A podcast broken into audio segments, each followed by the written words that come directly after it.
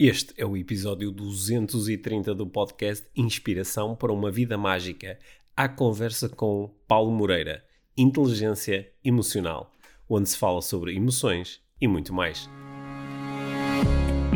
Este é o Inspiração para uma Vida Mágica, podcast de desenvolvimento pessoal, com Micaela Oven e Pedro Vieira. A Mia e o Pedro partilham uma paixão pelo desenvolvimento pessoal e estas são as suas conversas. Relaxa, ouve e inspira-te. Que se faça magia.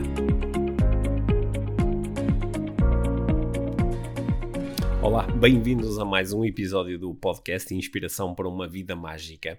Esta semana estou à conversa com o Paulo Moreira, o autor do livro Inteligência Emocional certificado pelas três grandes correntes internacionais desta área e, claro, um apaixonado pelo tema.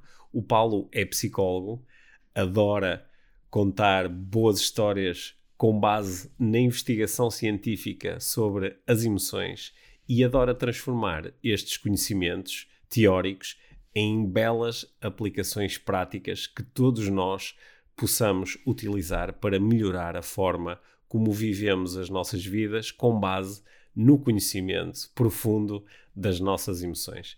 Acredito que vais gostar desta conversa e vais gostar também muito de descobrir coisas sobre as emoções, coisas sobre ti, coisas sobre a vida, sobre a vida mágica. Sem mais demoras, aí vamos nós à conversa com o Paulo Moreira. Então, cá estamos nós para mais uma conversa do podcast Inspiração para uma Vida Mágica e hoje, como já sabem, vamos estar à conversa com o Paulo Moreira, que é o, o nosso craque da inteligência emocional. E se tudo correr bem durante esta conversa, vamos aprender muito sobre este tema e vamos aprender também sobre ti, Paulo. Olá, bem-vindo. Olá, Pedro, obrigado pelo convite. Sim. Olha, oh, Paulo, eu se calhar vou começar mesmo por aí. Né? As pessoas já, já me ouviram falar um bocadinho do teu currículo, mas agora vamos ouvir isso em viva voz do próprio Paulo. Quando é que começou aqui o teu interesse pela inteligência emocional? Olha, uh, o interesse nasceu sensivelmente em 2010. Uh, e eu conto sempre não foi aquela história romântica da Disney, não é? Que a pessoa se apaixona uh, logo desde cedo. Não, eu, em, em, criança, uma coisa que o meu pai tinha. eu fui criado em Lagos, no Algarve e lá não há muito, não se fala muito destes temas, não se falava muito, agora isto é mais transversal. E o meu pai, uh, eu quando era miúdo, ele já tinha livros, epá, desenvolvimento pessoal, ele adorava essa área, tanto ele chegou, ele fazia isso também porque tinha uma dificuldade em gerir as suas emoções, ele era muito explosivo.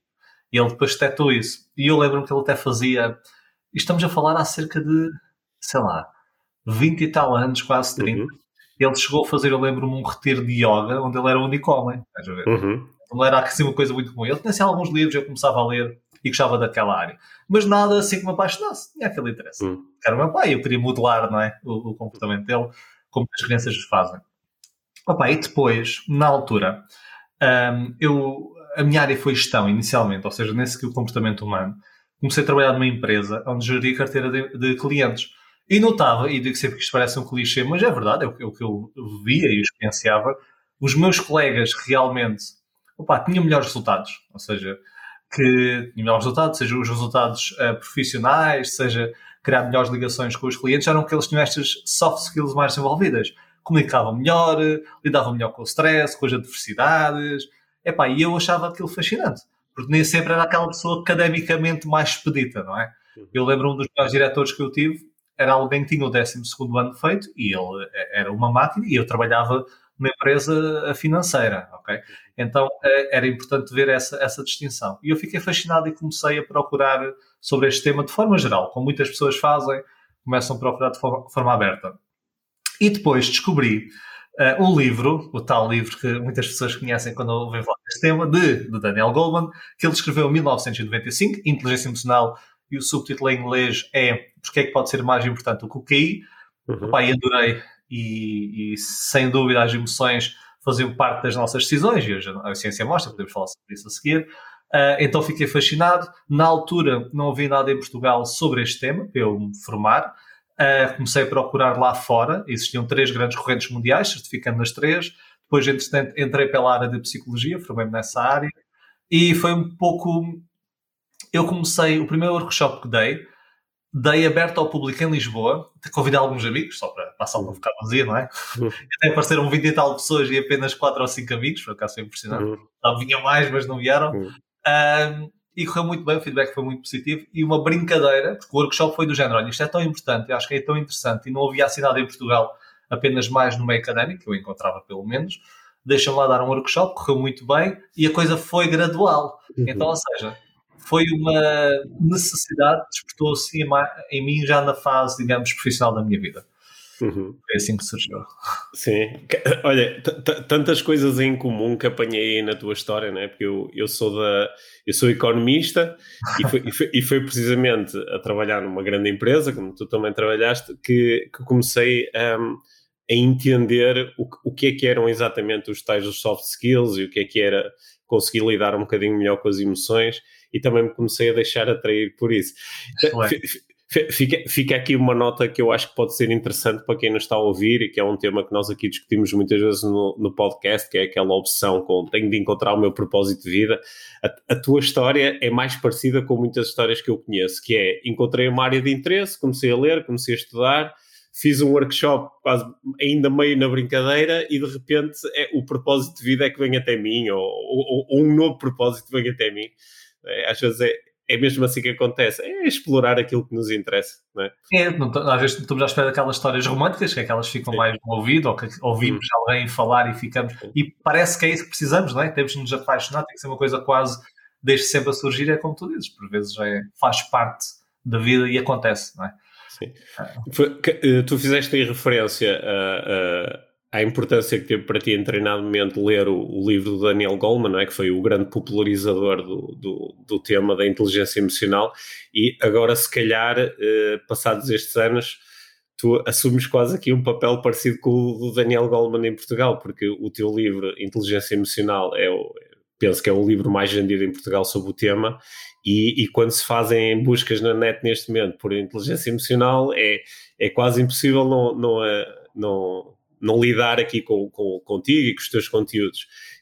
Como é que isso, como é que isso te faz sentir hoje em dia?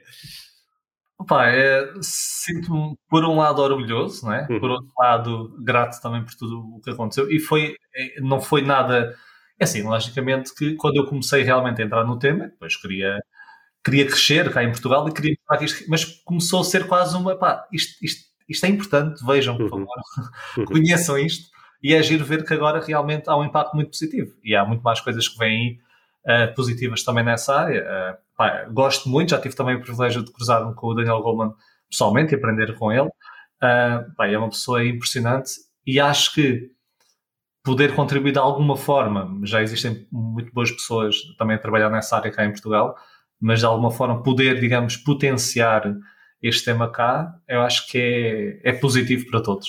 Por isso sinto um pouco orgulho, um pouco gratidão também por ser possível pelas pessoas acreditarem no meu trabalho, não é? Isso acho que é muito importante. Quem é, que, quem é que neste momento procura aprender sobre a inteligência emocional? Porque eu, eu sei que provavelmente tu acharás que todas as pessoas poderiam beneficiar de aprender sobre a inteligência emocional, é? mas há umas que estão mais despertas do que outras. Quem é que neste momento uh, procura mais os teus cursos, lê os teus livros, acompanha o teu trabalho? Olha, uh. Claro que podem ser todos, é como a tua área, uhum. não é? Então, é pessoal, uhum. todos, dependendo, trabalhas uhum. muito bem, que haja referência também uhum. cá em Portugal.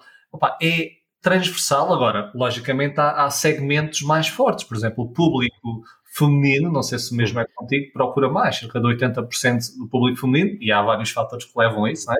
Um, e também profissionais da área da saúde, ou seja, o grande foco é isso, e do ensino. Tenho muitas pessoas, enfermeiros médicos, que, por exemplo, uma, dentro da área da saúde, mais enfermeiros. Porquê? Porque no seu ensino tradicional, não ensinam a lidar com este tipo de, de, situações. Eles têm um impacto emocional tremendo, um desgaste tremendo, as, as, uh, os turnos que eles têm, ou seja, é muito desgastante e depois não ensinam a lidar com isso. Então, tenho muitos enfermeiros a procurar, muitos professores, mais pela parte eles desenvolver as suas competências socioemocionais com eles e com os seus alunos, uh, e também empresas, ou seja, muitos recursos humanos. Uhum. Então, poderia dizer que são os maiores segmentos. Agora, dentro das necessidades atrás desses segmentos, vem uma necessidade profissional quando são muitos recursos humanos, mas eu penso que grande parte é mesmo uma necessidade pessoal. Eu faço sempre esse levantamento porque é que estão cá, não é?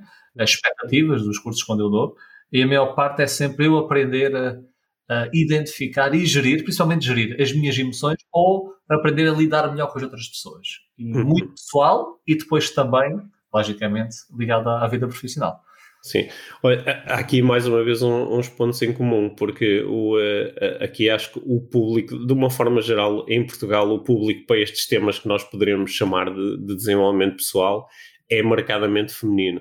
E, e, embora possa variar ligeiramente de acordo com o tema, mas anda muitas vezes na casa dos 70%, 80%, como tu referiste, não é? Então, e consegues ajudar, com base na, no, no, teu conhecimento de inteligência emocional, consegues ajudar a, a, responder à pergunta porquê é que é assim? Porquê é que há muito mais mulheres do que homens a procurarem formação e conhecimento nestas áreas? Olha, eu posso dizer hum. que não só. Antigamente eu podia pensar que era tudo que era emoções, tem aquela ideia mais do touchy feeling, entre aspas, uhum. não, é, não, é, tanto masculina, o homem, o homem não sente emoções, etc. Mas mesmo em psicologia, quando entrei na minha formação, eu posso dizer que éramos 200 alunos no primeiro dia e, sei lá, três homens. Uhum.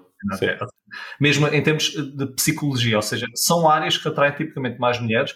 Nós podemos dizer que é uma parte também, se calhar, culturalmente enraizada, tal como se calhar a matemática e a engenharia atrai tipicamente mais homens. Uhum. E sabes que existe muito mito entre homens e mulheres sobre as emoções.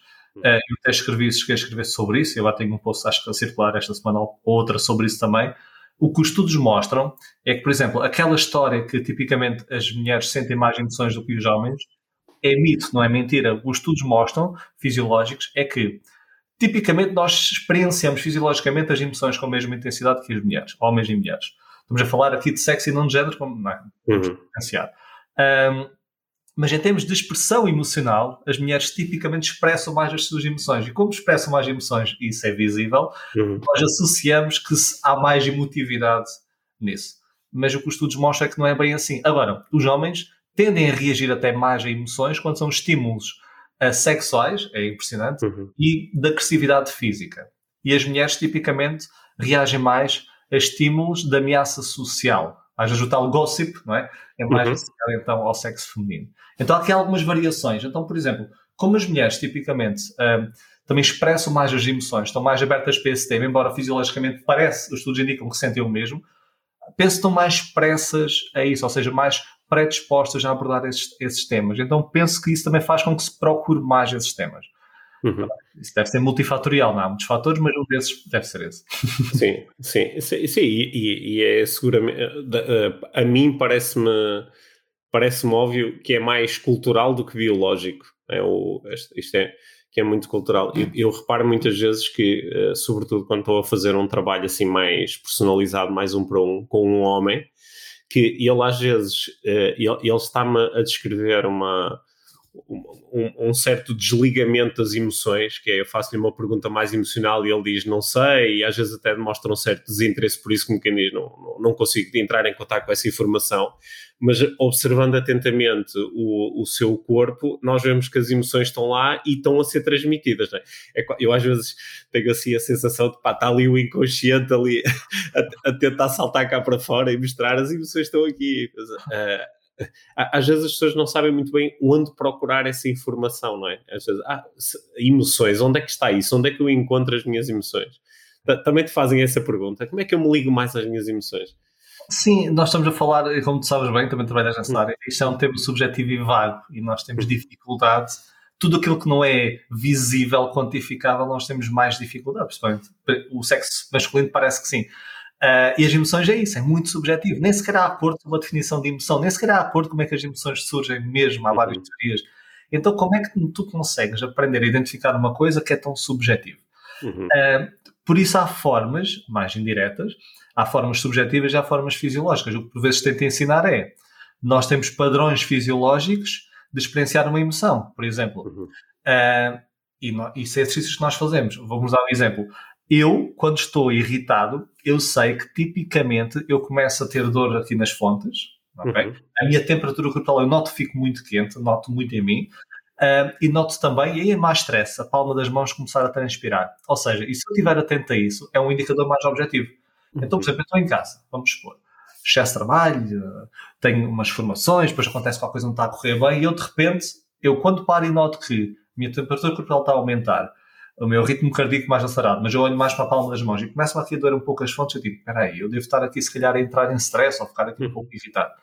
E por vezes ajuda, pelo menos na minha experiência com clientes note, que quando nós damos estes indicadores fisiológicos que eles detectam, já é uma coisa mais objetiva e eles, ok, eu estou a ficar irritado porque estes indicadores objetivos estão-me a demonstrar isso.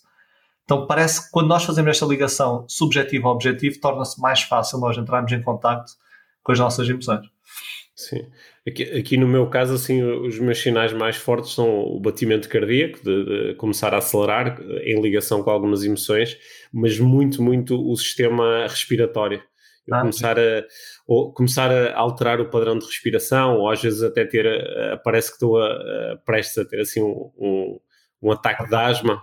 É, isso, isso, normalmente é um sinal. E se eu ignorar esse sinal, tipicamente há uma escalada. Mas, mas se eu observar o, o sinal e, e, observar um bocadinho com mais atenção o que está a acontecer à minha volta, muitas vezes descubro que, que, é, que isto é mesmo um sinal de alerta. É, é, é, isso, é isso que tu propões às pessoas com que trabalhas, que a partir do, momento em que identifique este tipo de sinais, que depois façam alguma coisa com essa informação? Sem dúvida. E primeiro, não sei se já ouviste eu falar deste estudo, ou se conheces este estudo, e eu vou contar aqui porque é muito importante. É quase o meu estudo de abertura que eu conto, que mostra, responde um pouco a isso, que é um, no Centro de Inteligência Emocional da Universidade de Yale, Mark Brackett, que é o fundador e diretor, ele fez, guiou um estudo, conduziu um estudo com professores. Uhum. E em que ele pediu a um grupo de professores para escrever uma história positiva que aconteceu e outro grupo uma história negativa. E negativa para induzir tristeza. Porquê? Quando nós escrevemos uma história, nós experienciamos essa emoção. É uma das formas de nós gerarmos uma emoção. Depois, os professores foram corrigir um teste. Uhum. Esse teste era igual para todos. Não sei se já conheces este estudo este teste era igual para todos. Eles não sabiam. Então imagina, tu és professor, escreves uma história, por exemplo, positiva ou negativa, uhum. corriges um exame e depois é-te perguntado, não sabes ainda a nota. Uh, a nota não, não sabes o resultado, não sabes nada do estudo, nem sabes porque é que o estudo é, é um estudo cego. E depois perguntam, acha que as suas emoções de alguma forma impactaram a forma como corrigiu o teste? 86% disse que não. Já, acho. Uhum. Pois é como eu corrijo o teste, depois é a forma como eu me E o que é que eles notaram? Que quando, uh, os pessoas no estado emocional positivo botaram o teste acima em várias rubricas. Acho que havia cinco rubricas, em quatro delas que estavam acima do que aqueles no estado emocional negativo. Este estudo, depois foi replicado, traz-nos duas lições. Primeiro, as emoções impactam a nossa tomada de decisão e percepção. Quem, quem estava positivo corrigiu acima, botou acima. Segunda lição, nós não nos apercebemos muitas vezes disso. 86% disso não. E este estudo foi replicado. E numa replicação que fizeram, os professores, quando escreveram a história e antes de corrigirem, foi pedido para identificar as suas emoções. Eu chegava ao Betty e Pedro, uhum. o professor, eu dizia: Pedro, como é que te sentes? E tu? Opa, sinto-me um pouco abatido com a história que escrevi. Um exemplo. E tu, uhum. a seguir é que ias corrigir a prova. Quando isso foi feito, não houve diferença significativa entre uh, os exames. E o que é que este terceiro estudo mostra, ou este segundo estudo? A terceira lição é quando nós identificamos a emoção, já estamos a ultrapassar um pouco o enviesamento dessa emoção. Okay. Estamos a geri-la. Então, o que eu digo sempre é, primeiro, quando tu reconheces que estás, por exemplo, com esse padrão respiratório alterado, tu, sem dar as contas, já estás a regular um pouco a própria emoção. E depois, como disseste muito bem, é um sinal de alerta. E a partir deste momento, o que é que eu vou fazer com esta emoção? E se esta emoção é útil para mim, para aquilo que eu vou fazer agora? Sim ou não? Até pode ser útil. Então, é um sinal de alerta muito importante. Mas só identificar já estás a gerir. Sim, ou seja, isso, isso mostra a relevância de nós fazermos muitas vezes a pergunta a nós e aos outros como é que te sentes ou como é que me sinto, não é? Que é para, para trazer para o consciente essa, essa informação e isso é, é, é, quase como se em parte sossega a parte do nosso sistema que está uh, a gerar aquela emoção, que é ok, já, a mensagem já chegou, né? É fundamental, é fundamental. Isso faz a ligação inversa, não é? Vamos dizer cérebro racional e emocional, vamos utilizar mais metaforicamente E tu já estás a regular e tu já estás consciente que estás sobre essa emoção. Então é um grande passo e é o primeiro passo para depois nós gerirmos. Eu, eu lembro-me de, uma, de, uma, de, ler um, um estudo, uh, se eu bem me recordo, feito em Israel, com a, onde se, uh, com juízes, onde se uh, media a severidade da, da, da, pena ou a severidade do, do julgamento eh, eh, em função do momento do dia em que a sentença era determinada pelo juiz e em que se propunha que, se fosse no final da manhã, onde estavam com fome, tendiam a ser mais precipitados e, e a não ter tanto em consideração as atenuantes como se fosse a seguir ao almoço, é? Isso até, isso até me lembrou aqui que eh, depois de eu ler esse estudo, eu quando estou aqui a trabalhar com clientes que, por exemplo, querem pedir um aumento ao seu chefe ou querem ter assim uma discussão importante, eu digo depois do almoço. isso, isso é, esses estudos são, são fenomenais, isso tem a ver com a glucose. A glucose é o combustível do nosso cérebro. E tu, quando hum. não tens glucose, tu, a glucose, sempre o teu cérebro racional alimenta-se de glucose, o teu emocional não precisa de combustível, está sempre a trabalhar. Então, tu para gerir esses impulsos emocionais, tu precisas que o teu cérebro racional esteja bem alimentado. Quando não está, ele é muito mais alvo, digamos, das respostas emocionais. Esses estudos são impressionantes, também gosto muito. Uhum. Sim. E acho que dão, uh, um, pelo que eu uh, percebo e aprecio e sigo do teu trabalho, Paulo, eu acho que tu uh, parece-me que estás bastante focado em, por um lado, dar às pessoas conhecimento e ciência e focas muitas vezes estudos e, e procuras que isto seja o mais objetivo possível. Uh, parece-me que tu tens, tens sempre vontade de depois fazer aqui um transfer para a vida prática, não é? Que é o que é que eu faço com isto ou como é que eu posso melhorar a minha vida à luz destes conhecimentos. Quais, quais, seriam, assim, as, as, duas ou três, assim, primeiras dicas que tu darias a alguém que, que dizer, eu quero estudar inteligência emocional para depois melhorar a minha vida? Quais são, assim, as duas ou três coisas mais importantes? Assim, e sim, concordo, é essa mesma abordagem, é a ciência, porque há tanta coisa que é subjetiva e se nós formos ao, como eu digo, o paulismo. O paulismo é a minha experiência de vida, mas se nós estamos a falar de uma ciência social, é social, mas é ciência, temos de tentar perceber o que é que a investigação mostra, embora também depende de como é que a investigação foi feita. E depois, sim, aplicar na nossa vida, porque é isso que conta, não é? É isso que realmente vai contar. Olha, hum, o que é que eu recomendava? Primeiro, é preciso nós entendermos o que é que realmente dentro da inteligência emocional eu quero treinar. Há pessoas que perguntam, Paulo, será que eu tenho uma elevada inteligência emocional ou baixa? Uhum. Depende. E, por exemplo, num dos modelos, vamos pegar no Daniel Goleman, que é assim o mais popularizado, tu tens a autoconsciência, que é tu identificar as emoções, vamos supor que tu és muito bom nessa, nessa área, ou seja, tu apanhas os teus padrões respiratórios, o teu ritmo cardíaco, tu és muito bom nisso, mas se calhar no autocontrole, se calhar podes ser mais impulsivo. Então tu podes ser bom na autoconsciência e não no autocontrole. Ou, depois já o uh, reconhecer expressões nas outras pessoas, que é consciência social e estás atento aos sinais do teu meio. Pode ser um pouco faltar-te esta chamada autoconsciência pública, tu estás desperto aos estímulos à tua volta. Aliás, há pessoas que estão tão focadas na sua autoconsciência privada, em si, que se perdem, digamos, da pública. Tem que haver aqui um equilíbrio. E depois já há relacionamentos interpessoais. Tu até podes ser muito bom ler as outras pessoas, tentar decifrar o estado emocional, mas depois não te consegues relacionar. Então, primeiro, o que é que realmente queres trabalhar? O que é que está em déficit? Okay? É preciso primeiro entender isso. Depois, o que eu gosto de fazer, mas depois depende da pessoa, é tentar arranjar um assessment, uma avaliação, nem que seja quase um feedback a alguém, do género, olha, de 1 a 10, como é que achas que eu sou bom a gerir as minhas emoções? Nem que seja isso. É mais um 5 ou um 6. Ok. Então, para quê? Para ter um baseline para depois perceber se há uma evolução ou não.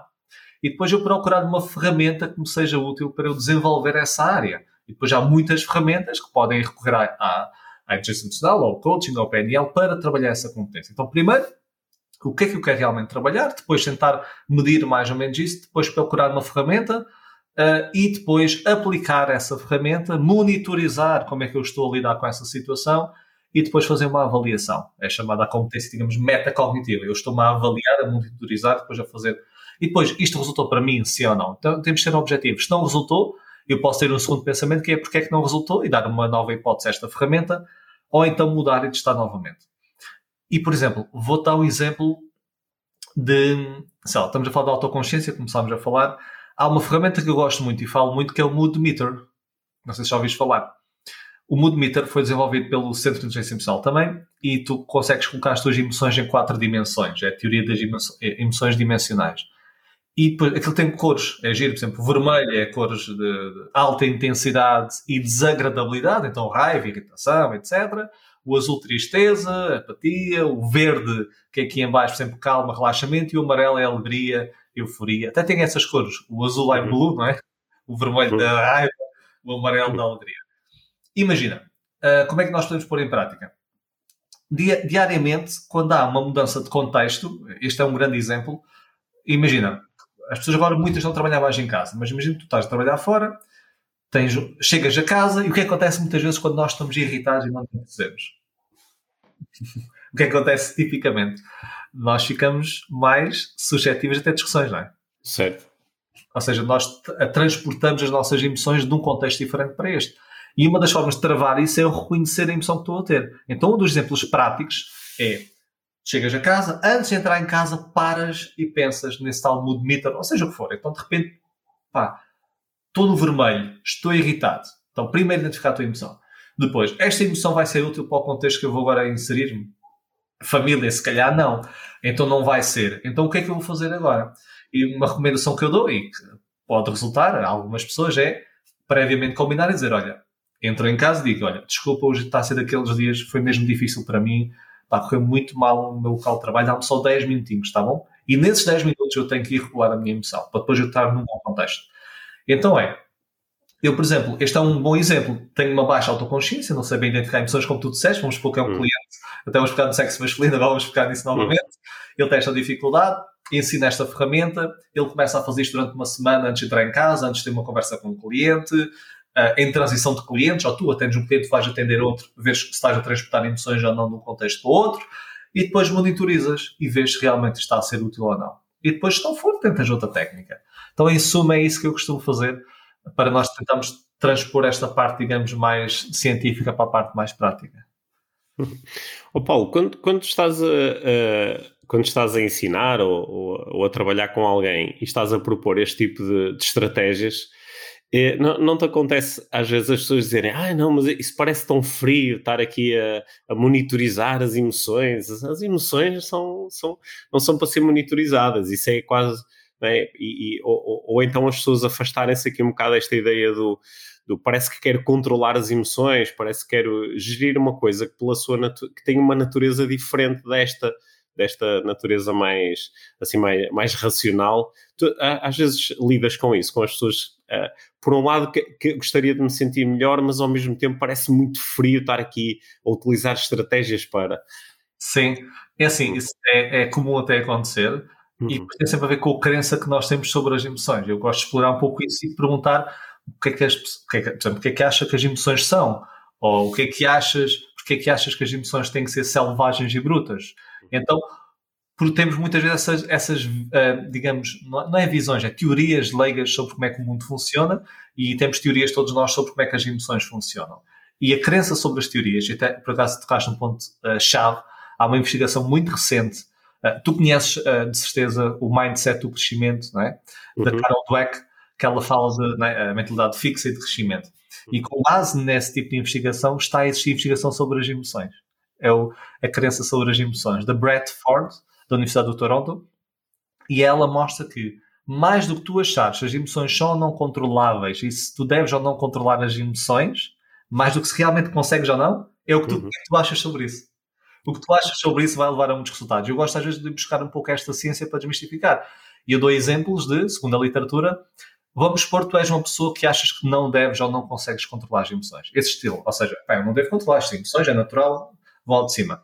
O que vai acontecer tipicamente é que naqueles momentos que estás a experienciar uma emoção que não está a ser agradável para ti naquele momento e não está a ser útil nem para ti nem para as pessoas que estão à tua volta, tu como tens a crença que as emoções são para ser demonstradas automaticamente ou que tu não tens controle sobre elas, tu vais exercer menos tentativa de tentar gerir essas emoções. E o resultado tipicamente não costuma ser tão, tão positivo.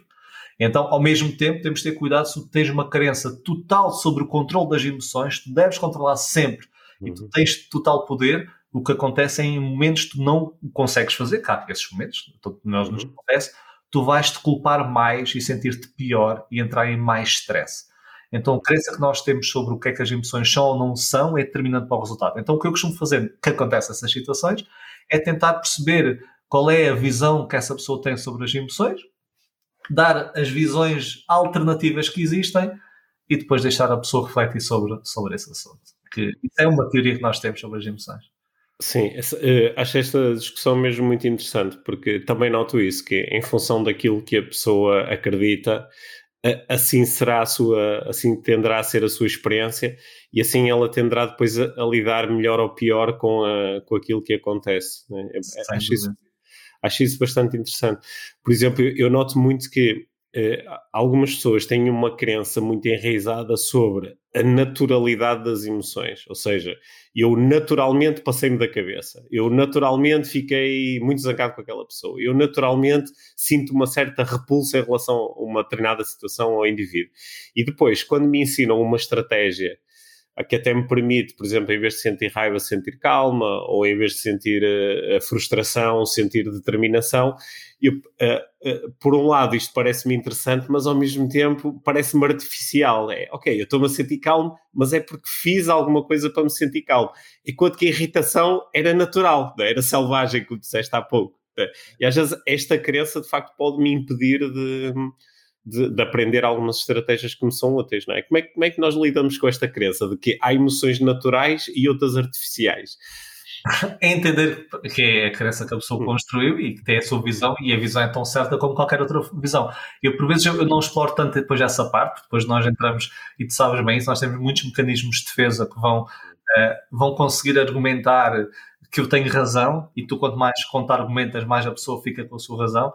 Então dou liberdade total e depois exploramos é uh, situações passadas onde isso aconteceu, o resultado teve. Ou seja, o outcome foi ou não positivo para ela. E uma coisa que por vezes ajuda mais é, ok, não interessa a emoção, interessa o comportamento que advém da emoção. E costumo dar um exemplo de, vamos supor que tem um filho, há quem tenha, uh, o filho de, que tira-lhe um brinquedo, e, por exemplo, o teu filho, vamos pôr a tua filha, não é? tens duas filhas, não é? Não. Tem uma filha e dois filhos. Aí, uma filha e dois filhos.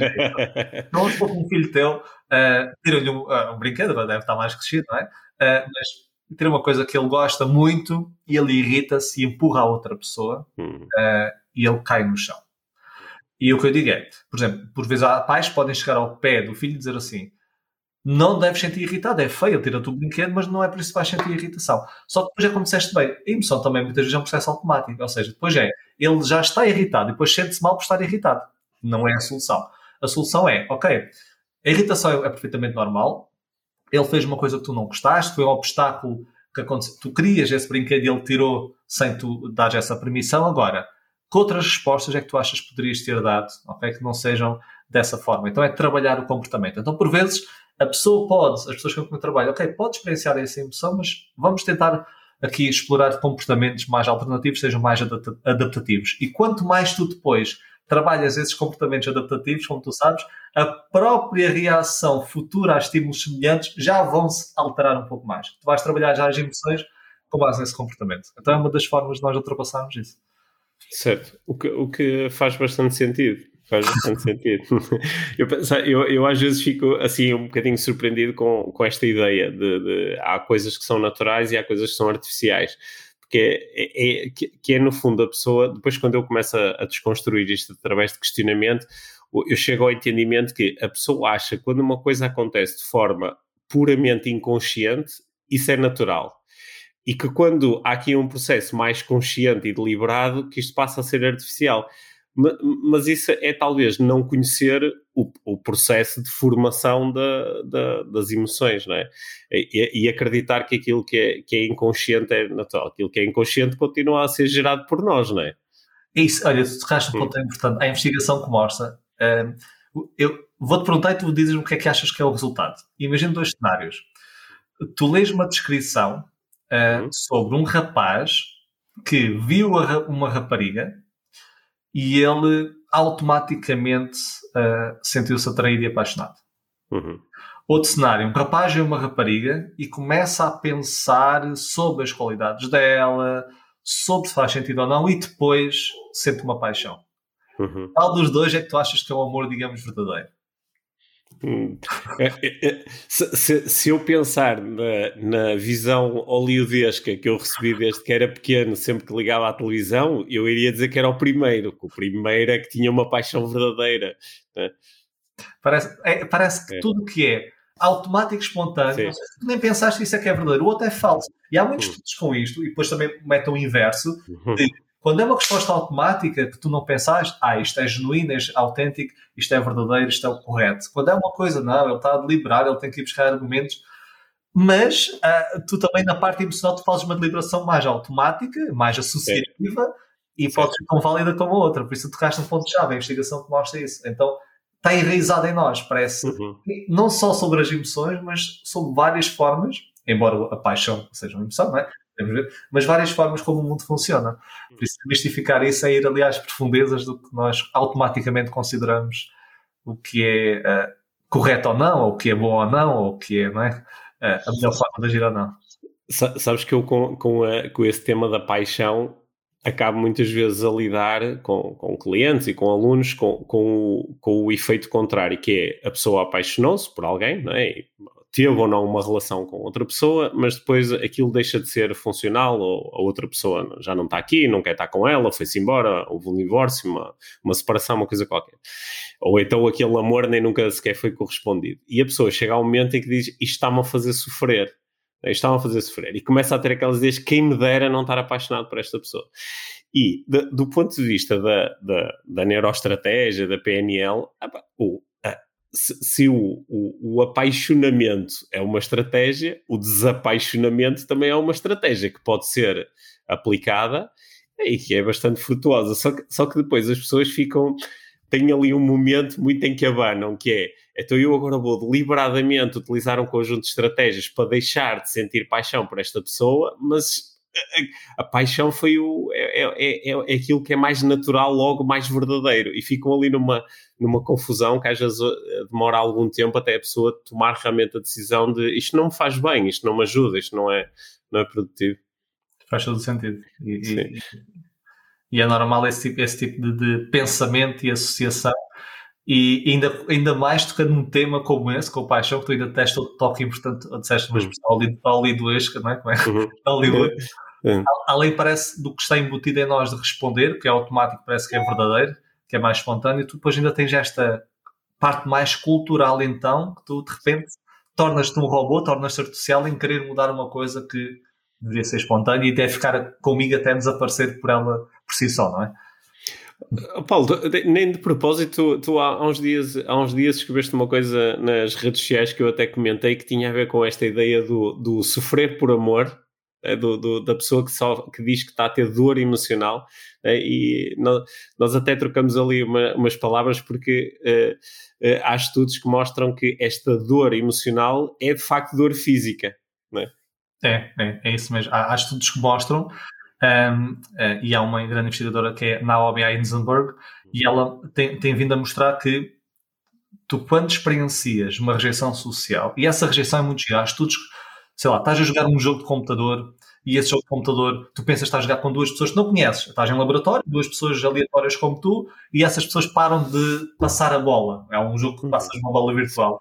Tu, ao fim de 30 segundos em média, começas a experienciar a rejeição social no cérebro. E atenção, essas pessoas não existem. É um algoritmo de computador. Um algoritmo pode fazer experienciar a rejeição, veja, pensares no ex-parceiro, etc. E toda essa rejeição cruza-se em áreas cerebrais, na parte somatosensorial e da ínsula, cruza-se também à dor física.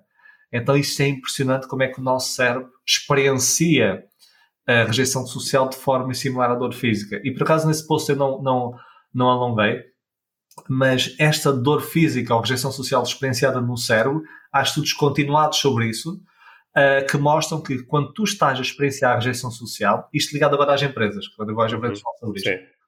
o QI, que é uma medida supostamente minimamente estável, cai provisoriamente uns pontos. Uhum. Se eu te pedir agora para te lembrares de uma situação em que foste rejeitado, ok, amorosamente, ou com um colega, ou seja o que for, e depois pedir para executar várias atividades, ok, uh, o teu desempenho vai piorar. Isto é super importante, ou seja, agora imagina uma empresa, tu és aquele colega que ninguém convida para ir ali almoçar, que não és tão inserido em grupo, tu sentes rejeição social, tu além de toda essa consequência emocional e do bem-estar psicológico, tu no teu próprio trabalho tens mais probabilidade de cometer erros, cometes mais erros, se calhar as pessoas colocam-te ainda mais de parte e isto é uma bola de neve que vai se alimentando. Então é algo preocupante. Uhum. Ou seja, quer dizer que essas, essas uh, as, as crenças que nós formamos em relação a nós próprios, muitas vezes com base nessas experiências sociais de rejeição ou aceitação, acabam por uh, determinar qual é a porcentagem da minha capacidade que eu vou realmente utilizar, não é? Se me venderem muita ideia de que, de que eu sou desajustado, que sou menos, que eu sou totó, que não, não sei fazer as coisas, eu, isto tende-se a, a, tornar numa daquelas profecias autoproclamadas, não é? Sim. Até o efeito que é o efeito Gollum fala sobre isso, que é Uh, tu, há o efeito Pigmalião, que é o positivo, e o efeito Gollum, que é o negativo. Tu aproximas-te à imagem que as pessoas têm criadas sobre ti. Uh, por N fatores que acontecem, tu vais-te aproximando. Isso é super uh, perigoso e realmente tu, há, há, estudos, e depois os mecanismos que estão por trás uh, são coisas mais difíceis de explorar, mas tu sabias. eu, mas vamos expor, isto foi feito e já foi replicado, mas sempre com raparigas estudantes que eram sexo feminino e asiáticas. Uhum. E antes um teste de matemática, há estereótipos. Uhum. se eu te fizer recordar estereótipos, através de várias formas que existem de fazer em laboratório. Estereótipo de mulher, um estereótipo de mulher tipicamente está associado, como nós sabemos infelizmente, embora não seja real, mas a pior desempenho em matemática, ou não tão bom, ok? Estereótipo de mulher, criado. E o estereótipo de asiática é ao contrário, é muito bom matemática. Então, estudos que mostram que eu reforço o teu estereótipo de mulher e tu a seguir vais fazer um teste de matemática, tens um pior desempenho, mas quando uh, te faço recordar do teu estereótipo enquanto asiática, uhum. o teu desempenho melhora. Tu estudaste o mesmo, o teste é o mesmo, os desempenhos mudam conforme aquilo que está saliente sobre ti. Então, se tu estás saliente sobre ti, que és, como disseste muito bem, sou desastrado, sou preguiçoso ou não sei fazer isto, tu tens, por N mecanismos psicológicos, mais probabilidade de realmente teres esse resultado. Uhum. Isto, isto, dá que pensar e criar aqui uma, uma ideia muito prática, não é? Que é, eu posso, eu posso desenhar uh, um, um, conjunto de crenças sobre mim uh, que seriam aquelas que tenderiam a gerar os melhores resultados. Sei lá, posso dizer, eu sou muito flexível, eu sou muito desenrascado, eu, eu safo-me sempre, eu encontro sempre soluções para os meus problemas uh, e, e, depois aprender a viver essas crenças até elas poderem criar um efeito prático na minha vida. Eu acho, eu acho bastante, bastante interessante. É? E concordo, sim. E, e acho que mostram isso. É? É uma, claro que não, nós, eu, ok, eu estou uh, desenrascado uhum. e de repente sou sempre desenrascado a 100%. Sim. Não, aumenta a probabilidade que sejas. E certo. se calhar de 1 a 10, uh, 6, 6, vamos, uh, leva uma, uma objetiva como eu gosto, tornas-te uhum. a um 8. Então é sempre positivo. Certo. Eu, lembro-me já há uns bons anos, quando eu li, eu li pela primeira vez o, o, The Game do Neil Strauss, em que ele falava sobre as estratégias de, de sedução e do, do, do, famoso mundo dos pick-up artists na, nos Estados Unidos. E uh, era engraçado uh, perceber como. Um, no fundo, aquilo era um mega exercício de inteligência emocional para estas pessoas, que eram pessoas que tinham crenças inicialmente muito enraizadas sobre eu não sou atraente, eu não consigo falar com pessoas do sexo oposto, eu não consigo abordar uma pessoa, mesmo que eu conseguisse abordá-la, depois ah, não sabia o que fazer com isto. E a, a, alteração destas crenças conduz a resultados muito diferentes, porque gera comportamentos diferentes, não é? E, uh, e, e, é interessante perceber como tudo começa aí, naquilo em que nós acreditamos. Só, só que é difícil nós alterarmos aquilo em que acreditamos, pois acreditamos. É um paradoxo. É o, é o paradoxo. Como é que nós nos desenrascamos desta? A inteligência emocional pode nos ajudar aqui, Paulo, a alterar o nosso mapa de crenças? Sim, por vezes é assim. Há, há, quem defenda, e tu sabes, hum. é o fake it until you make it, hum. não é? Então, sim, é, sim. vamos dar aqui a experiência. Não, eu hum. sou não sei quem, e tentas, eu sou. E depois, supostamente, vais recolhendo efeitos e isso depois vais retroalimentando essa crença e vais mudando essa crença. Outras vezes as crenças podem não ser tão fáceis de tu mudares, que tens sobre ti, e a identidade é uma crença muito forte, mas tu podes mudar crenças secundárias sobre isso. A identidade é, um, é algo que é cada vez mais estudado em psicologia social e, e, e, é um determinante do nosso comportamento humano, como tu disseste. E o que alguns estudos mostram é que tu, quando respondes a alguma coisa, não tem tanto a ver com a crença sobre aquilo, mas a crença global sobre a situação. Por exemplo, uhum. eu tenho uma identidade de mim enquanto, sei lá, sou empreendedor, então automaticamente eu tenho mais probabilidade a ser, sei lá, de esquerda, ou não sou nada político, mas a ser não sei então há coisas que estão interligadas. E há crenças mais fracas dessas okay. subcrenças. Por vezes trabalhamos essas subcrenças, tu mudas uma principal, aos poucos, ou então, isto é muito utilizado em psicologia cognitiva comportamental, vou dar um exemplo. Pega num, num paciente depressivo. Um paciente depressivo, uma depressão que, entre várias coisas, é uma tristeza profunda e prolongada, que te faz considerar que tu não tens qualquer influência sobre o resultado da tua vida. Tu ficas, consideras que as circunstâncias comandam a tua vida. Então, tu chegas ao pé de um paciente depressivo, depende da profundidade dessa depressão, e dizes: Olha, porquê é que não acreditas ou não tentas fazer isto? A pessoa diz: Esquece, não, não, consigo, uhum. não vai dar, é impossível. Então, uma das formas de contornar isso é, por exemplo, ele fazer pequenas atividades. O foco é nas atividades, não é no resultado, não é na crença. Por exemplo, atividades de prazer ou atividades de mestria, são duas das utilizadas. Por exemplo, atividades de mestria, e até média de 1 a 10 para ver a mestria. E tu de repente vais fazendo e tu vais tendo objetivamente, olha, fiz esta atividade, olha, consegui fazer, e vais fazendo checkzinho. Hum. E essas próprias tarefas completadas de mestria, de repente vais gerar alguma dúvida sobre realmente, se calhar, okay, se calhar qualquer coisinha que eu posso fazer. E tu uhum. vais arrachar um pouco aquela crença e a partir daí vais trabalhando. Então, por vezes, o comportamento mudas, não mudas, é como as emoções, como eu te falei, crenças uhum. emoções, o comportamento por vezes é mais fácil, ou então identificar as crenças, digamos, secundárias sobre essa principal e começares a trabalhar nessas. Uhum. Boa. Gostei dessa estratégia, porque às vezes nós uh, vamos logo uh, chocar de frente com as nossas mega crenças limitadoras e, uh, e pode ser interessante descobrir quais são as crenças acessórias que estão ligadas a esta. É? É, vais podando a árvore ali, às voltas até. Sim, sim, sim. Vai ser interessante, sei lá. Eu, por exemplo, eu posso acreditar que não sou atraente, e ser muito difícil alterar essa crença. Mas eu posso ir descobrir coisas acessórias, como por exemplo, ah, eu acredito que, uh, que usar óculos torna as pessoas pouco atraentes. Né? E isso já não é bem sobre mim, é sobre as pessoas no geral. Mas se, se, de repente eu me puser a olhar para fotos de pessoas que usam óculos e são atraentes, começo a, a tornar essa crença menos forte e como eu uso óculos, por inerência, a crença em relação a mim também se vai alterando ligeiramente. Sem dúvida, isso é um exemplo, é isso mesmo parece mesmo uma boa estratégia.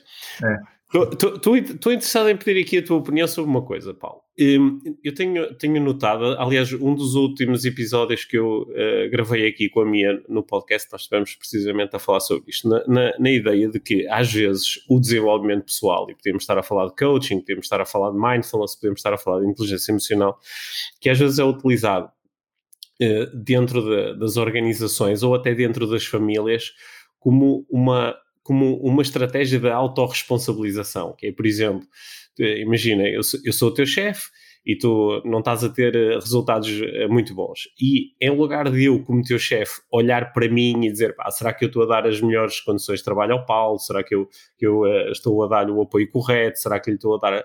De repente venho ter contigo e digo, ó oh, Paulo, vou-te dar uma formação de inteligência emocional ou de auto-coaching, ou de mindfulness, que é para tu aprenderes a lidar melhor com as circunstâncias. Né? E, e, no fundo, passo-te a bola. Né? Tu notas que, isso, que às vezes estas, estas áreas podem ser utilizadas um bocadinho também como uma arma de arremesso, de passar a responsabilidade para o, para o indivíduo de, em relação a questões que também têm uma dimensão uh, uh, organizacional ou coletiva. Concordo 100%. E uhum. situações, sei lá, até lembro-me de um uma situação, não, claro que não vou dizer qual é a empresa, uhum. que lia-me o presidente diretamente a dizer que algumas pessoas estão a precisar disto, foi o uhum. por isso, uhum. é inteligência emocional, depois a forma como ele comunicou eu notei, pelo menos na, na comunicação que ele estava a ter, também se calhar na parte uh, comunicacional não, não, faria mal estar lá. E uma das coisas que eu tento uhum. fazer é trazer as linhas todas para estar aqui, depende da formação, mas tento fazer uhum. isso. Uh, e então ele concordou, ou seja, ele estar lá com essas pessoas que eram precisas. E depois também o que aconteceu? Eu, quando cheguei lá presencialmente, uh, eu entrei, começaram a entrar pessoas e eu tinha dito para fazer um uh, modelos mistos e, e, heterogéneos, ou seja, não tipo daquelas pessoas que estão a precisar, como ele dizia, estão várias pessoas porque isto é aberto a todos, ok? Hum. Então, porque se tu vais segmentar aqueles que têm uma, uma, visão, digamos, mais estereotipada sobre alguma coisa, então aquilo, o efeito sai ao contrário. Então começam a entrar as pessoas na sala e começam assim: olha, tu também estás cá, olha, já vi que, para que é que isto é tu também, pá, já vi o que é que é este tipo de formação. E depois vem a secretária do presidente a dizer que ele, e ela disse isto, verbalizou, a dizer, olha, peço desculpa, o presidente não vai poder estar hoje, vai só amanhã, que levam dois dias, hum. porque ele tem um compromisso mais importante. Hum. É uma mais importante. Hum. Então, não estás a ver, não foi uma formação que começou a correr muito bem, e depois lá, um dia lá correu melhor. E por vezes é isto, ou seja, eles é que precisam, e como disseste muito bem, passa essa bola. Só que nós temos que perceber é que há muitos fatores e o contexto é um deles e uma das coisas muito importantes é os, neste tipo de formações é, é o top-down. Ou seja, tem que ser de cima para baixo. Se tens um chefe que não representa aquilo que ele pede para fazer, não é? É tal coisa, faz o que eu digo, não faças o que eu faço, o efeito é muito, muito menor. Até ao contrário, é melhor, mas ao fazeres com, e tu sabes isso também com equipas de liderança, para depois trabalhar com aqueles que trabalham para eles, o efeito uhum. é maior do que o Sim. contrário. Uh, mas há muito isso, ou seja, isto é quase a ferramenta, então, é quase como a chave de fendas, não é? Não estás, olha, não consegues apertar aquele, aquele parafuso, ou lá a chave de fendas e já podes apertar. Essa, essa, essa, história que tu contaste, Paulo, eu, uh, enquanto estava a ouvir-te, estava, viajei para, ah, acho que literalmente dezenas de situações onde aconteceram coisas parecidas. Mas agora estava aqui a pensar que isto acontece neste contexto, as equipas de trabalho, também acontece, uh, às vezes, no, no outro contexto onde eu trabalho, que é o contexto das equipas desportivas, onde às vezes os líderes da equipa acham que, por exemplo, os jogadores precisam de determinado tipo de inputs mas não se chegam a colocar em causa. Por exemplo, é muito típico nas equipas desportivas, por exemplo, os dirigentes uh, às vezes podem ter muita dificuldade com estes temas de inteligência emocional, mas acham que os jogadores é que têm que aprender a lidar lá com a pressão e com os penaltis e com essas coisas todas, mas não se colocam em causa em relação a eu também faço parte do ambiente.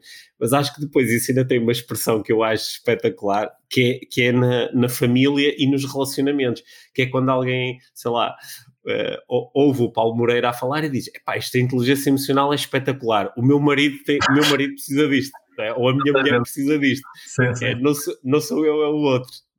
Isso, isso, isso, tem, uma explicação, porque é que nós parece que é, é mais rápido reconhecermos às vezes estas necessidades nos outros do que em nós. É, e isso acontece tanto nas formações. Olha, Paulo, quando estavas a falar, lembrei-me de um primo que estava a precisar. Ou... é assim, nós temos a nossa, e tu falaste há pouco de identidade, é mesmo das, hum. das forças mais poderosas na parte psíquica, nós temos a nossa identidade formada sobre nós. Então, tudo aquilo que não corresponde à identidade que eu tenho formada sobre mim, automaticamente não vai ser absorvido dessa forma. Eu tenho, para eu integrar aquela informação que é oposta, eu tenho que ter este processo de introspeção, pensamento uhum. crítico e permissão de feedback. E só, só posso entender uma parte de uhum. eu receber algum tipo de feedback. Há estudos que mostram, isto é, eu adoro isto, há estudos que mostram que eu se chegar ao pé de ti, e estamos a dizer a, a média da população, já diferenças uhum. mas eu chego ao pé de ti e digo assim, Pedro, pá, posso, dar, posso dar só um pequeno conselho? Uhum. para monitorizar as regiões cerebrais do cérebro, o teu cérebro gera percepção de ameaça. Ok. Só te perguntar se posso dar um conselho. Uhum. Então estás a ver o problema que é para, para, eh, para aquelas avaliações de desempenho das equipas. Quando a pessoa vai uhum. dar feedback, ninguém eh, gosta de receber feedback do chefe e mesmo não gosta de dar feedback. Tu tens uhum. uma imagem criada de ti e aquilo pode ameaçar a tua imagem. Então, automaticamente, tu ao receberes informação do género olha, tu devias fazer desta forma, eu acho que tenho uma imagem, eu tenho uma imagem diferente sobre mim, aquilo não é para mim, é quase bate e volta, não é? E tu vais virar a visão para fora, o teu foco fica mais externalizado e automaticamente identifica as pessoas à tua volta que precisam mais. Uhum. É muito, muito como isso tu disseste. Ou, ou, seja, nesta situação, o, o, o meu chefe ou um colega que chega junto de mim e pede, Pedro, posso dar um conselho? Né? Eu, eu, em vez de me focar no conselho em si, em como é que aquilo se aplica a mim, estou é, a, a, pensar naquela pessoa. Né? No, no, ah, o que é que este tipo quer? É, qual é a intenção dele? Porque é que ele está a dizer isto? Né? É assim, tu quando tens a oportunidade de, por exemplo, o feedback não ser sobre ti, exemplo, uhum. tu estás tu numa formação tua, tu falas sobre algum tipo de parte comportamental como não estás direcionado para mim, eu automaticamente eu tenho a minha imagem formada sobre mim e eu nem considero que aquilo pode ser sobre mim. Então vou-me lembrar de outras pessoas. Agora, se eu chegar ao pé de ti, é sobre ti, Pedro, pode uhum. dar um conselho, tu aí automaticamente vais gerar sim percepção de ameaça. Uh, ou seja, no outro não é percepção de ameaça, é apenas tu nem sequer interiorizas aquilo que é sobre ti, não tem nada a ver contigo. É o mesmo que eu começar a falar sobre um tema que tu não fazes, sei lá, olha, vou falar de pesca, e tu, para ti pesca não, não percebes, não é sobre ti, nem ligas, Agora, se é sobre ti, e tu sentes automaticamente ameaçado. Porquê? Porque podes chocar contra a imagem que tu tens criada sobre ti. Da mesma forma, se eu der um feedback positivo e elogio, é das formas mais uh, poderosas uh, de tu chegares a outra pessoa. Tu sabias que mesmo o elogio falso, claro que é falso, depende da falsidade, mas muitas vezes o elogio falso, a pessoa uh, sente-se bem em relação a isso, porque nós queremos que seja verdadeiro. Uhum. Então queremos respeito àquela imagem que nós temos sobre nós a uma imagem melhor ainda. Então é muito giro ver isso. Sim. Olha, isso, isso, parece eh, dar aqui relevância a uma estratégia muito utilizada em formação e que eu imagino que tu utilizas também, que é inicialmente não é sobre as pessoas que estão na sala, não é? É, é sobre, é sobre as, as pessoas no geral, não é? Claro, e, depois, não é? e, Lá fora, lá fora, né? e, e, depois deixar que cada um de nós às vezes tenha um momento de ah, mas eu se calhar também às vezes faço isto, ou se calhar isto também podia melhorar nesta situação, não é? Isso parece ser mais útil do que apontar o dedo e dizer tens que fazer assim ou tens que fazer assado. É assim, sim, a maior parte das pessoas, há aquelas que conseguem receber um bom feedback, mas é, é minoria, então se tu estás a falar de alguma coisa, e acontece isso, por exemplo, nas formações, eu noto que as pessoas sentem-se em modo de ameaça, eu já lembro de estar a falar uma vez e eu depois fui aprender, e também com a experiência, a dar enquadramentos e contextos e dizer cuidado, que há diferenças, cuidado, todos nós também temos. Porque eu antes era mais objetivo e depois o que é que as pessoas pensavam? Para eu estar a comunicar uma coisa significava que eu não era alvo disso e os outros eram. Uhum. Então certo. eu tive uma pessoa numa formação então, ela estava a falar de autocontrole, gerir emoções, ela cruza assim os braços e diz: Quer dizer que você nunca se chateia, não é? Uhum, uhum. Ou seja, nós assumimos isso. Ela sentiu-se muito, digamos, atacada nesse sentido. Eu não estava uhum. dela, mas ela sentiu, absorveu. Então sentiu-se ameaçada. E tu, quando tens alguém sobre ameaça, isso é um dos indicadores de comportamento humano, esquece. A uhum. informação seguinte não vai ser bem absorvida, ela não vai incorporar aquilo para iniciar algum processo de mudança. Então é como tu dizes, é melhor nós primeiro gerarmos aqui um ambiente né, de confiança e de, de, de, de, bom ambiente antes de começar a, já. Estava aqui a pensar no, no, naquilo que tu referiste há pouco de quando eu recebo um elogio, mesmo que seja falso, ou mesmo que eu o tome, obviamente, como ah, isto, isto, isto é, é um exagero que há, há um, um, movimento interno de, de, de, aceitação do elogio, até porque gostava que ele fosse verdadeiro. Eu, eu quando, quando eu comecei a, a fazer palestras, é, claro que eu às vezes me deixava seduzir por chegar ao final de uma palestra e alguém vem comigo e dizer Ei, o Pedro foi espetacular, foi incrível é? É, e havia, às vezes quase que sentia um pedrinho dentro de mim, sabes, a fazer assim uma dança de vitória, todo contente só, só que depois, eu, uma coisa que me ajudou e imagino que pudéssemos chamar a isto também um processo de inteligência emocional, que eh, ajudou-me chegar a casa e, e, e, perguntar o que é que eu aprendi com, com este feedback. E muitas das vezes dizia, ah, na realidade eu não aprendi nada, porque eu só aprendi que a pessoa gostou, mas eu nem sei de que é que especificamente de que é que ela gostou.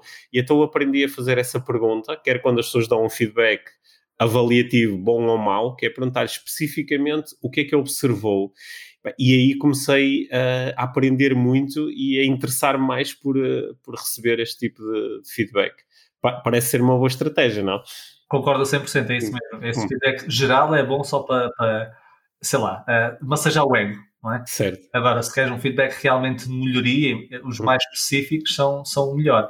E tu, tu, não sei se tu tens uh, o hábito, ou tinhas o hábito de recolher feedback das tuas formações. Eu não sei se hum. costumavas fazer isso. É. Mas, no, no início eu costumava fazê-lo. Depois, com o, passado, com o passar do tempo, fui-me desligando um bocadinho desse processo uh, e, e, procurar criar situações para as pessoas me poderem entregar um feedback mais, às vezes, um para um, onde eu possa fazer perguntas. Hum. Porque uh, uh, muitas vezes eu sentia que não estava a conseguir aprender com aquele feedback, porque era demasiado curto ou era demasiado, ah, gostei muito. Ok, estava a ter dificuldade em aprender com isso. Agora, o 1 a 1 é, é, é, importante, mas também corre um efeito psicológico que é o efeito de desabilidade social. Certo, certo, certo. Então a pessoa pode. Mas sempre o feedback, eu ia perguntar, não notas? Isso acontece e há, e há estudos que mostram isso. Imagina, tu tens 10 feedback, feedbacks positivos. Adoro, uhum. espetacular, a melhor formação da minha vida, etc. E tem um negativo. Um negativo. Onde é que o foco vai ir? No negativo há, há, há, palestrantes que até, é. e há estudos que mostram que eles entram em depressão quando têm rácios de, de menos 10 para 1, etc. Então, feedbacks negativos nós focamos muito. Então, uhum. também é um grande indicador como é que o tipo de feedback nos pode atingir. Nós sabemos que temos maior aversão à perda, damos, valorizamos mais a perda. Uhum. Então, é, é, é por isso que muitas pessoas evitam um feedback continuado, mas é como tu disseste muito bem, se é um feedback tu não tens melhoria e o feedback específico é das melhores coisas que tu podes escolher. Sim, uma das coisas que eu, eh, que eu passei a, a, fazer conforme fui fazendo palestras maiores e com mais pessoas foi: se for uma palestra um evento onde eu sinto que emocionalmente estão muitas coisas em causa, ou seja, ah, preparei muito, uh, corri muitos riscos, uh, tive, sei lá, tive, tive, tive, em cima do palco muita gente, tanto senti que até do ponto de vista de energia, que ah, deixei lá tudo, eu nesses casos eu, eu não procuro feedback logo a seguir, porque eu sei o que é que vai, o que é que poderá acontecer se ah, no meio de mil pessoas, há uma pessoa que diz: opá, detestei, achei horrível, foi péssimo. Porque há, há coisa, eu, eu, não, tenho, não me sinto com recursos para lidar com aquele feedback na altura. Então, eu, é, nesses casos, eu não peço e deixo para depois. Para depois. Isso é inteligente, é nós conhecermos e entender isso, porque não é. Isso, ou seja, tu disseste uma coisa muito importante que é o contexto muda tudo e nós conhecemos muda tudo. Ou seja, quando nós dizemos que temos que receber feedback que é importante para a melhoria, é ajustado à situação. E eu concordo a 100% contigo. Senão pode ser um gestor maior e depois tiveres então uma palestra colada à outra, depois vai-te impactar outra. Vais arrastar essa emoção para essa palestra. Com o tempo também fui aprendendo uma coisa que, que também é importante e tem a ver com isto que tu disseste agora do, do feedback ser contextualizado. É que uh, eu, eu quando estou, por exemplo, estou em cima do palco a falar para mil pessoas, eu tomo determinado tipo de, de, opções que têm a ver com, com esse contexto, com estar com mil pessoas e, e o, conhecimento que eu tenho do público, etc. Quer dizer que depois quando eu recebo feedback, eu vou filtrar um bocadinho o feedback eh, através do que tipo de conhecimento específico é que esta pessoa tem em relação àquilo que eu estou a fazer. Esta pessoa conhece as dificuldades e as opções que necessitam de ser feitas quando se está num contexto deste, ou, está só a mandar uns bitites e, e porque às, às, vezes podemos nos deixar uh, abater ou seduzir muito por uh, feedbacks que não, não são muito apropriados, porque a pessoa não, não, não sabe nada sobre isto. Né? E, e disseste também uma coisa que eu costumo fazer é os padrões de feedback. Por exemplo, uhum. em 100 tem uma pessoa a dizer que pá, não gostei, e específico, eu peço também o específico, uhum. não gostei disto, achava que era desta forma, eu não vou observar tanto porque não é um, quando o padrão oposto é muito mais forte. Como sabes, já claro. sei, é diferenças individuais, então sim, ou seja, além, é o contexto e depois nós também temos esse tipo de padrão, porque há sempre uma pessoa ou outra, sei lá, estava num mau dia, tocaste num assunto que ela pensou que era direcionada para ela, sentiu-se ameaçada, então todo, todo, o resto da palestra está sempre a tentar, tudo o que tu dizes é, vai descontextualizar. Ah, é, ou, ou, ou, às vezes eh, despertaste uma espécie de uma âncora que não, não tem propriamente, sei lá, a pessoa, o, o pior inimigo, a pessoa que mais, que, que, que mais dano lhe causou na vida chama-se Paulo. E então ela agora está na tua palestra e só por tu te chamares Paulo ela está irritada, não é? E isso é uma coisa que está fora do teu controle, não é? Não, não? Há aí uns contextos que são, são mesmo imponderáveis. Sim. É, sim. Sem dúvida. Sem dúvida. Paulo, Paulo, ah, nós estamos aqui a aproximar do final da nossa conversa. Uma, uma, uma, uma pergunta a alguém que, em relação ao qual eu sinto curiosidade. Tu, tu, eh, eh, como nos contaste no início, tu foste a estudar inteligência emocional, foste, ainda por cima, foste estudar com as, as três grandes linhas de inteligência emocional, não é? E certificaste e estudaste com as pessoas que estão à frente dessas linhas, portanto, quiseste ter um conhecimento bastante abrangente e depois disto eh, quiseste também ir estudar formalmente psicologia. Esta, esta, necessidade de ir buscar a psicologia foi porque querias criar um maior enquadramento para tudo o que tu já sabias, ou também houve aí um, uma, uma necessidade de, de lidar com, com, com, com, essa formalidade e, e achaste que ganhavas mais credibilidade como psicólogo? Sim, olha, isso, isso, é uma excelente questão e acho que eu avaliando agora, a frio, digamos, hum. eu acho que foram vários contextos. Hum. Primeiro, todos aqueles que eu, não é todos, mas a maior parte daqueles que eu sigo são psicólogos. Uhum. Daniel Goldman é um psicólogo, uh, o David Caruso, o John Lyle, o Selvey, da linha da corrente inicial do Mesquite, da Universidade de Yale, psicólogos, ou professores de psicologia, podem ser psicólogos, professores de psicologia, e o Rowan Baron, que era um americano israelita, psicólogo. Outros tantos são psicólogos que eu sigo e que eu leio. Então, para já, eu achava que pá, as minhas referências são da área da psicologia, eu tenho que seguir. Depois, como disseste bem um contexto, porque imagina, uh, se, a se a psicologia é filha da filosofia, vem da linha da filosofia, uhum. então a inteligência emocional é filha da psicologia. Uhum. Da psicologia, nomeadamente a da psicologia social, foi uma ramificação. Uh, então, mais um motivo, ou seja, eu estava aqui a pegar no bebê e eu queria conhecer os pais no bebê. Uhum. Então, queria mais profundidade.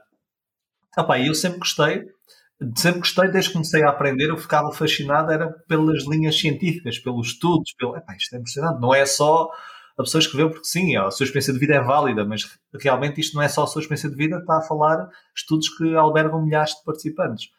E esse fascínio, a psicologia automaticamente conseguia colmatar um pouco, que era ter uma visão mais objetiva. Por exemplo, foi muito bom fazer esse curso, porque eu consegui, sei lá, analisar artigos científicos que eu não analisava, não sabia olhar para aquilo, não sabia olhar para os dados, não sabia ter pensamento crítico.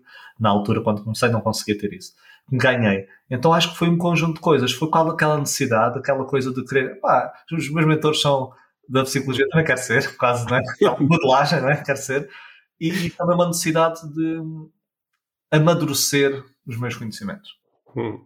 Mais fatores apanhei uma coisa, Paulo, que, que, que achei muito curiosa e, e muito válida, né? que é, uh, seguindo aí a tua linha, a inteligência emocional é neta da filosofia. É Sim, e, e, isso, e, e, de facto há aqui uma, uma perspectiva e uma visão filosófica que muitas vezes uh, aparece no meio destas discussões sobre, sobre as emoções e sobre a forma como lidamos com as emoções. É. Ah, gostei, de, gostei desta ideia.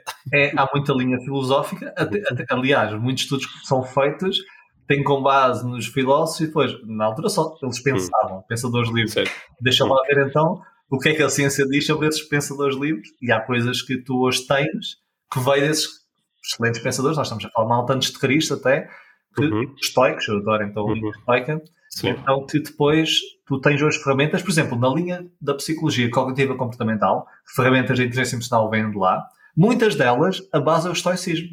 Certo, certo. Ou seja, há dois mil anos diziam ferramentas que apenas depois na década de 60, ou seja, passado mais de 1900 anos, é que a ciência veio estudar e validar muitas coisas. Então, é, se nós pensarmos bem, é impressionante como é que essa malta há dois mil hum. anos, não é?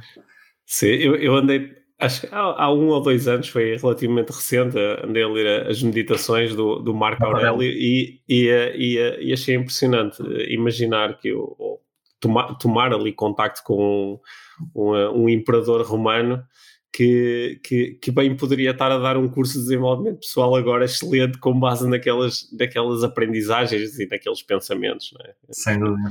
A, a escola estoica eh, está, está mais ligada aqui ao movimento do desenvolvimento pessoal eh, como nós o, o, vivemos e sentimos no, no século XXI do que é o que nós possamos pensar. Não é? Bom, sim. Olha, Paulo, eh, sabendo que eh, há aqui um, um, uma, uma, clara dica do, do, daqui do podcast IVM em relação às pessoas te acompanharem, uh, lerem o teu livro sobre inteligência emocional, procurarem o, os teus cursos e a informação que tu tens disponível. Há assim alguma, alguma mensagem que gostasses de, de entregar ao nosso, à nossa audiência para, para finalizar a nossa conversa? Uh, assim, a mensagem, eu acho que nós temos olhar para este tema. Há várias mensagens, não é? Mas uh, entender que as emoções estão presentes em todas as nossas decisões, ou seja, isto porque nós temos que aprender a conhecer as nossas emoções. Eu posso tentar trabalhar outras coisas, mas eu sou influenciado em muito pelo meu estado emocional. E há estudos até, sei lá, há um estudo giro que foi feito só assim para enquadrar na Universidade de Harvard, isto na década de 70, em que os participantes eram colocados um, um penny, um penny, não vale nada, não vou beber café, um penny numa máquina de fotocopiadora, e uhum. o investigador pedia para eles irem buscar ali umas folhas, eles encontravam um quilo, versus pessoas que não iam. E depois ele fazia uma das questões, era qual é a sua satisfação com a vida? E, portanto, se eu te perguntar qual é a tua satisfação com a vida global, tu vais pensar, sei lá, nos teus filhos, na minha, no que fazes, zero. Quem tinha o pé, encontrou, avaliou se melhor. mais satisfeitos com a vida do que os outros. É impressionante. Então, isso quer dizer o quê? Nós avaliamos e tomamos decisões com base em estados emocionais que podem vir dentro de coisas, do sol, o que é que eu comia ou não comia, etc. Então estejam atentos aos estados emocionais, às vossas emoções, conheçam as vossas emoções, entendam que as emoções, nós não, não falamos, são informação, são uma fonte de informação. Há quem defenda aquela forma de inteligência, mas mais rudimentar, mas são informação. Olhem para elas, tal como observam os pensamentos, ou observam, ou olham, ou ouvem o que as outras pessoas dizem, ouçam aquilo que as vossas emoções vos dizem, mas ao mesmo tempo não significa que vocês tenham que fazer aquilo que as vossas emoções vos pedem para fazer. É tal automatismo, não é? A tal é a pureza. Ok? É informação, mas é informação rudimentar. Então ouçam e decidam o que é que é melhor fazer agora com base nesta informação. Ok? Temos uma maior cultura emocional. Eu acho que é a mensagem que eu quero deixar aqui. Boa. Então, última, última pergunta para terminarmos a nossa conversa. Paulo, o que é que é para ti uma vida mágica. Epá, não estava espera disso, não. quando, quando, é que tu sentes que a minha vida agora está mesmo a ser mágica? O que é que está a acontecer nessa altura? Para eu considerar uma vida mágica. Uhum. Pá, o meu pensamento é ser um pouco objetivo nas coisas, então uhum, como é que, o que é que eu vou definir por mágico? Não é? Acho que a primeira pergunta que me veio à cabeça é uhum. o que é que é mágico para mim? Uhum. Uh, sei lá, mágico é eu, os meus objetivos que eu tenho hoje estarem completamente concretizados, ou seja, tu, todos os fatores externos também estarem a correr bem, não é? Com aquilo que eu quero. Pá, se for uma vida mágica, é uma vida epá, que eu tenha liberdade de, de, tomar decisões, liberdade de pensamento, de, das pessoas à minha volta estarem bem, de, de eu estar feliz com as escolhas que tomo. Uh, e uma vida mágica é que eu possa continuar a fazer aquilo que eu amo. Uh, continuadamente. Uh, se, pá, acho, acho que. Bom. Não sei. Bom, olha, então. E aqui, aqui enviado essa pergunta para eu pôr aqui uma coisa estrondosa. então, acho, acho que este, eu gosto de terminar as nossas conversas com esta pergunta porque ficamos a, ficamos a saber ainda mais um bocadinho sobre ti agora, Paulo. Olha, aqui, aqui do, do meu lado eh, em jeito de, de término da conversa, queria-te agradecer pelo trabalho que tu tens feito de divulgação da inteligência emocional e de treino prático de tantas e tantas pessoas em, nos teus cursos abertos ao público e, na, e nas empresas. Acho que estás a criar um, um belíssimo de um impacto e, portanto, faço, uh, faço votos aqui de que essa tua vida mágica uh, por uh, muito tempo e, e continue a permitir a, a, a muito mais pessoas relacionarem-se ainda melhor consigo e com as suas emoções. Tá bem? Obrigado. obrigado. Obrigado pelo tempo que, que passaste aqui connosco e, uh, e até breve. Tá? Até breve. Um grande abraço para ti. Obrigado, um abraço, Pedro.